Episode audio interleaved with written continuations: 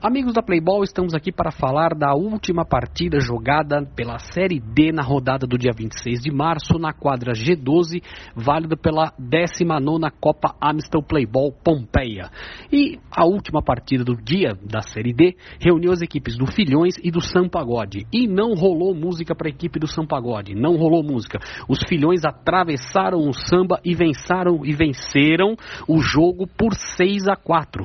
Grande atuação do Victor Augusto Augusto, camisa número 3 do Filhões, que marcou três gols, sendo o último deles o último gol do jogo, um gol de falta, um chute forte, rasteiro, bonito, que entrou no cantinho do goleiro, e a vitória por, por, por 6 a 4 aí foi merecida da equipe dos Filhões. O Sampagode chegou ali com o camisa número 8, o Pedro, apelidado de Batistuta lá na quadra por causa do cabelão comprido, ele chegou aí até a dar uma esquentada na partida, chegou a ficar um gol só atrás aí no marcador, mas o Victor Augusto tratou aí de comandar sua equipe na vitória e fazer aí os gols na, no finalzinho da partida para garantir o resultado positivo do seu time.